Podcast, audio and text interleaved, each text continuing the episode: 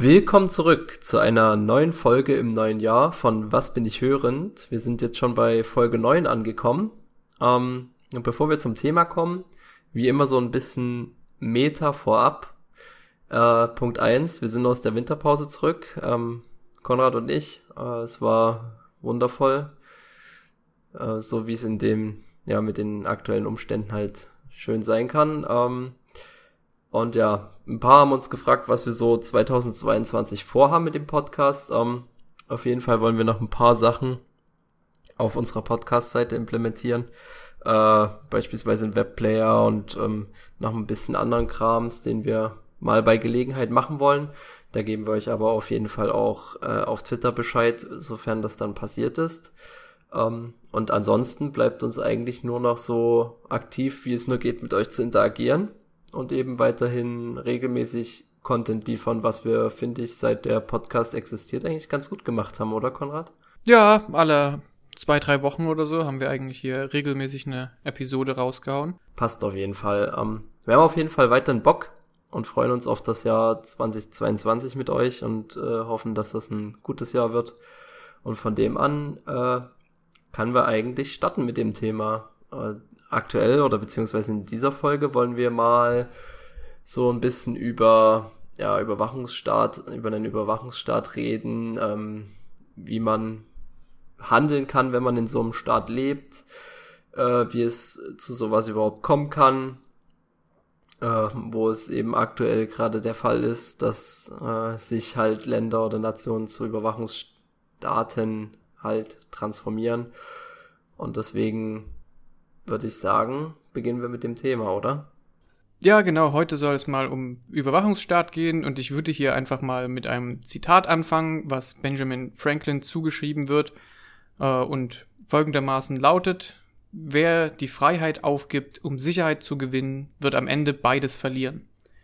Und damit sind wir eigentlich schon im Thema der Überwachungsstaaten und ähm, dort ist natürlich immer sehr, sehr schwierig für viele Leute so äh, wirklich abzureißen, warum das so so schlecht ist, weil man, man kann sich das so ein bisschen zurechtreden und sagen, ja, äh, bedeutet es nicht einfach, dass sich jemand für mich interessiert oder auf mich aufpasst und ähm, wenn mir was passiert, dass dann genau gewusst wird, wer, wer das war und so weiter und so fort. Und ähm, das erfasst aber natürlich den Kern des Problems nicht wirklich. Und da ähm, stimme ich diesem Zitat auf alle Fälle zu, denn man kann nie wirklich eine totale Sicherheit oder irgendwas durch diesen Freiheitsverlust garantieren oder bekommen, aber die Freiheit verliert man auf alle Fälle. Und das ist so ein bisschen äh, nicht, nicht so ein guter Deal.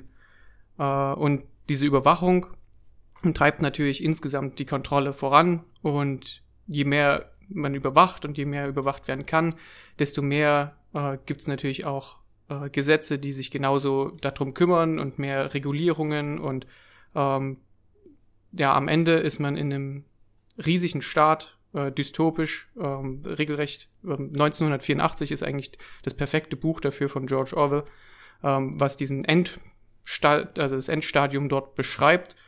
Und äh, dass das nicht gut ausgehen kann, das wird einem sicherlich bewusst, wenn man zum Beispiel dieses Buch mal liest oder äh, sich so ein bisschen diese Vision dahingehend anschaut.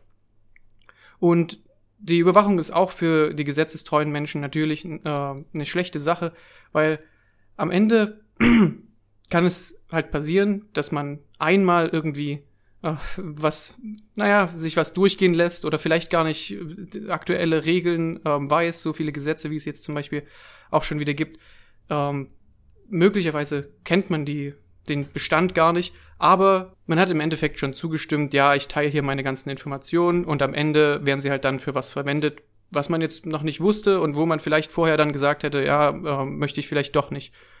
Äh, genau. Und wir können ja einfach mal reingehen, in welchen, in welchen Staaten oder in welchen Regionen ist es denn gerade am, am schlimmsten oder wie sind wir denn überhaupt auf das Thema jetzt gekommen? das ist ein guter Punkt. Auf gut Deutsch, wo brennt es gerade so richtig äh, in dem Thema? Und manche kennen von euch vielleicht dieses Meme, es ist relativ bekannt mit äh, diesem Your Social Credit Score Increased, ähm, was so ein bisschen auf die aktuelle Sit oder die Situation in äh, China abfasst. Und in China ist es halt mit am schlimmsten. In allumfänglich, in allen Bereichen wird man dort irgendwie getrackt und überwacht und dort werden Social Profiles erstellt von jemanden, wie gut oder wie böse eben ein Mensch ist. Und ähm, über China kann man gefühlt eine ganze eigene Folge machen. Demzufolge jetzt äh, dem erstmal nur so ein bisschen angeschnitten. Ähm, weshalb die die Folge hier entstanden ist, ist äh, ungefähr, weiß nicht, von einer Woche oder ein paar Tagen in Kasachstan, wo die Regierung einfach mal entschieden hat, ähm, das komplette Internet abzuschalten. Und äh, das ist eben durchgegangen, weil sie einfach zu den Providern gegangen sind, zu den ISPs und haben gesagt, jetzt ist äh, Schluss. Jetzt haben wir da keine Lust mehr drauf. Jetzt macht da bitte mal das Internet für alle aus und ähm, dann war es plötzlich aus für alle Bürger dieses Landes. Zumindest von den äh, Nutzern von zwei der größten Provider dort. Richtig. Aber auch soweit muss man nicht mal unbedingt gehen. Es ist ja auch, ähm, die EU-Staaten mischen da ja auch äh, mit, zwar nicht so brachial wie beispielsweise Kasachstan oder China, aber in den EU-Staaten zeichnet sich das dann halt durch irgendwelche Antiterrormaßnahmen ähm, aus und versteht mich jetzt bitte nicht falsch, ne? Ähm, man muss den Terrorismus quasi bekämpfen, der ist real, ähm, aber es sollte halt auch Aufgabe der Regierung sein, eine Sicherheitslage dafür zu schaffen, in der halt alle Menschen ihre Grundrechte noch weiterhin wahrnehmen dürfen, anstatt äh, dass diese ganzen Grundrechte und Menschenrechte irgendwie unverhältnismäßig im Namen der Sicherheit eingeschränkt werden. Ähm, und das ist bei manchen Antiterrorgesetzen halt äh, der Fall, wie ich finde. Und das jetzt nur mal so ein bisschen angeschnitten, weil wir da jetzt keine Experten drin sind und auch für diese ganzen Gesetze könnte man wieder auch eine extra Folge machen. Ähm, genau, so viel erstmal dazu. Und weil wir jetzt so ein bisschen über China nach Kasachstan und dann plötzlich in den EU-Staaten waren, ähm, kann uns das ja eigentlich auch passieren, Konrad. Also würdest du es für möglich halten, dass in einer Demokratie, wie sie in Deutschland äh, herrscht, sowas auch passieren könnte?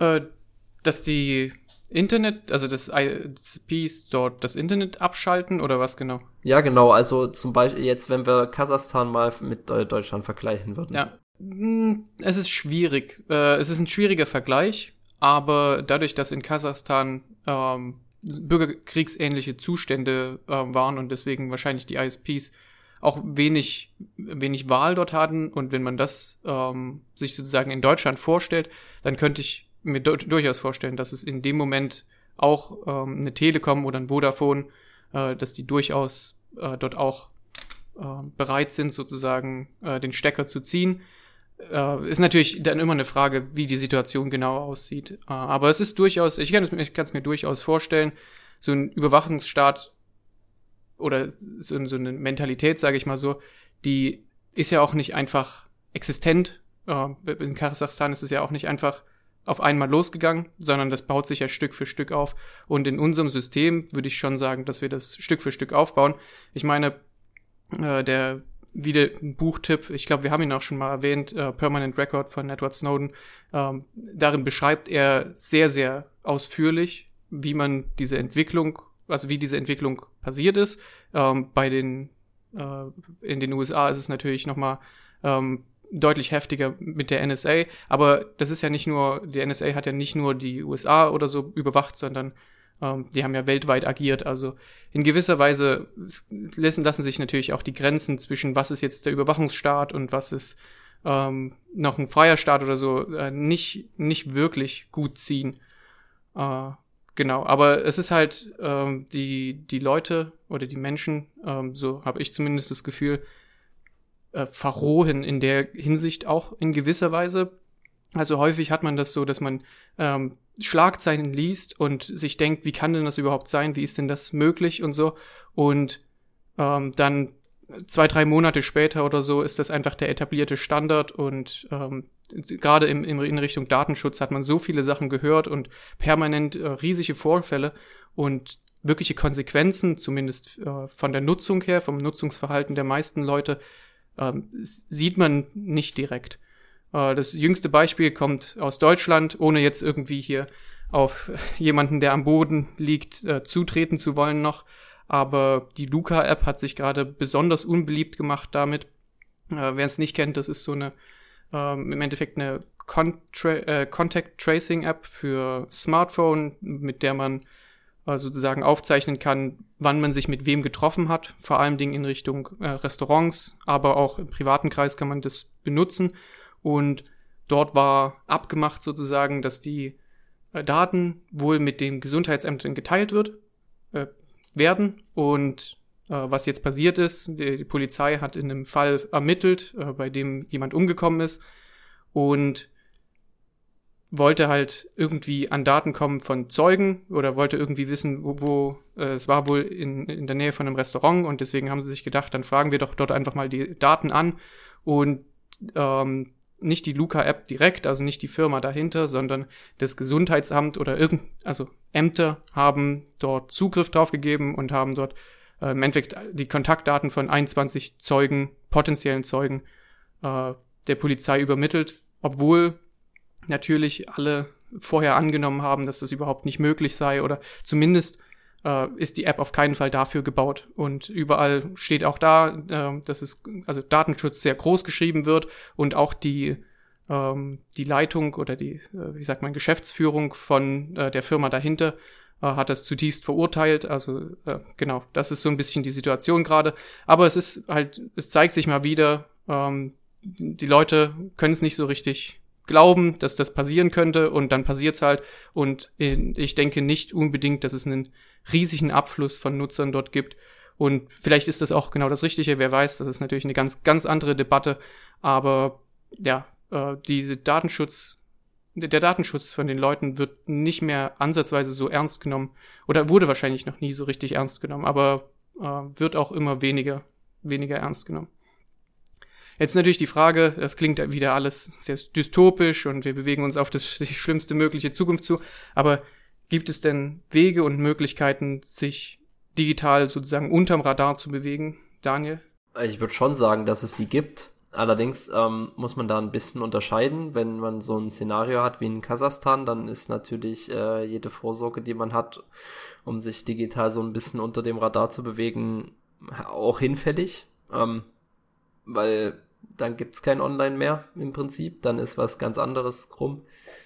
Ähm, aber sollte das eben nicht der Extremfall sein und man möchte trotzdem auf äh, seine ja, Privatsphäre achten und sich halt auch digital möglichst wenig exposen, dann gibt's auf jeden Fall ein paar Sachen, auf die man achten kann, die man tun kann. Ähm, genau. Allerdings, äh, ja, viele von den Sachen werden auch von zum Beispiel Journalisten aus Krisengebieten oder äh, irgendwelche ähm, Minderheiten angewendet, die verfolgt werden und deswegen sind die sicherlich auch ganz praktikabel für äh, Leute, die einfach nur privacy-focused sind und ja, eins der Sachen ist natürlich verschlüsseltes Messaging zu verwenden. Ähm, über kaum ja, kaum, kaum Tools wie Messaging oder Messenger äh, haben so viel Traffic eben und deswegen ist es dort ein gutes Ding, äh, ja, mit verschlüsselten Messagern zu hantieren. Da gibt's, äh, ja, gab's ja so eine Zeit, ähm, wo das mit WhatsApp aufkam, da hat dann jeder Telegram gehypt, bis äh, man dann gemerkt hat, dass Telegram dann doch nicht so verschlüsselt ist, wie es äh, eins gedacht ist, war. Und ähm, mittlerweile sind viele Leute bei Signal angekommen oder hosten sich einen eigenen Matrix-Server. Ähm, recht neues äh, Protokoll auch, äh, weil es ein eigenes Protokoll nutzt, ist äh, SimpleX-Chat. Ähm, ist ein Open Source Programm auf GitHub, ist noch recht klein, aber ich fand es recht interessant. Also wer sich das mal anschauen will, ich pack den Repository-Link auf jeden Fall noch unten in die Quellen mit rein. Und ähm, auch wenn wir sicherlich das eigentlich nicht anbringen müssen, aber ähm, ja, die Benutzung von Social Media ist, äh, wenn man sich halt eben im Stealth-Modus bewegen möchte im Internet quasi sehr, recht überflüssig und kann man eigentlich dann nur negativ erwähnen. Ähm, weil Social Media natürlich vieles über einen verrät, vor allem wenn man es ähm, ja mit Echtdaten nutzt und äh, diese ganzen Features von den von den Social Medias benutzt. Ja, wir können eigentlich insgesamt nur das iterieren, was wir schon oder reiterieren, was wir schon ähm, ewig viele Male gesagt hat. Nutzt VPNs, ähm, haben wir schon eine gesamte Episode darüber gemacht.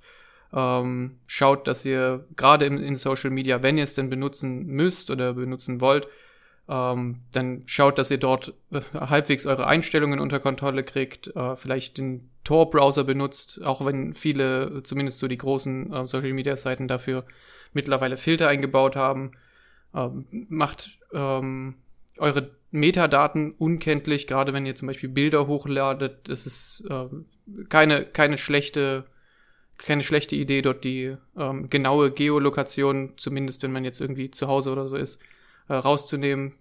Und ja, geht einfach damit vorsichtig um, würde ich äh, raten. Ähm, Gerade, also ich persönlich benutze dann auch sehr, sehr gerne, wenn ich mal irgendwas ausprobieren will oder so, mal eine 10-Minuten-Mail oder sowas. Einfach damit man nicht äh, so sehr seine Daten so weit rumgibt, dass es einem am Ende potenziell auf die Füße fällt. Ähm, wenn man sich ernsthaft für einen Service äh, interessiert und sich dort registrieren möchte, was auch immer es sei, ähm, kann man zum Beispiel Dienste wie Firefox Relay oder eben auch die Self-Hosted Alternativen, welche natürlich noch besser sind, äh, nutzen, um seine eigentliche Mailadresse mit äh, einem Alias zu versehen, den man dann dort auf diesen Seiten bei der Registrierung angeben kann. Und damit expost man halt nur den Alias nach außen und äh, dieser leitet dann halt intern die Inhalte auf eure originale Mailadresse weiter und ihr musstet eure originale Mailadresse nicht angeben. Also das ist auch eine coole Sache. Ähm, gibt's natürlich von einigen Anbietern, von Firefox zum Beispiel, aber gibt's auch äh, als Self-Hosted Alternative, wenn euch sowas interessiert. Und wenn man bei dem Browser bleibt, ähm, gibt's natürlich auch ein paar Plugins. Das ist so das Mindeste, was man tun kann, weil es halt einfach so eine äh, ja, so eine Eins-Klick-Installation ist auf Deutsch. Ähm, es ist sehr einfach, man muss nicht wirklich was konfigurieren und man hat dafür schon einen kleinen Schritt getan, weil ein bisschen Schutz ist besser als gar keiner am Ende. Ähm, da kann man so Dinge nehmen wie Privacy Badger, ähm, der schaut halt nach irgendwelchen Terms of Services, welche halt ja die Privatsphäre absolut umgehen wollen oder auch Cookie Banner. Ähm, die sind natürlich auch sehr lästig. Die sollte man übrigens auch nicht alle mit Ich akzeptiere alles anklicken. Ähm, Lightbeam fällt mir noch ein, Ghostory. Das sind alles so kleine ähm, Browser-Extensions, die man halt für sowas nutzen kann. Ja, da bleibt uns auch eigentlich gar nicht viel mehr zu sagen. Äh, war heute mal ein bisschen eine kürzere Episode hier an der Stelle, ähm, um warm zu werden fürs neue Jahr. Und wir sind gespannt, was dieses Jahr noch so passiert. Auf jeden Fall. Lustigerweise kam mir auch der Gedanken mit dem Warm-up ähm, vorhin, unabhängig ja. davon, dass du es jetzt auch genannt hast.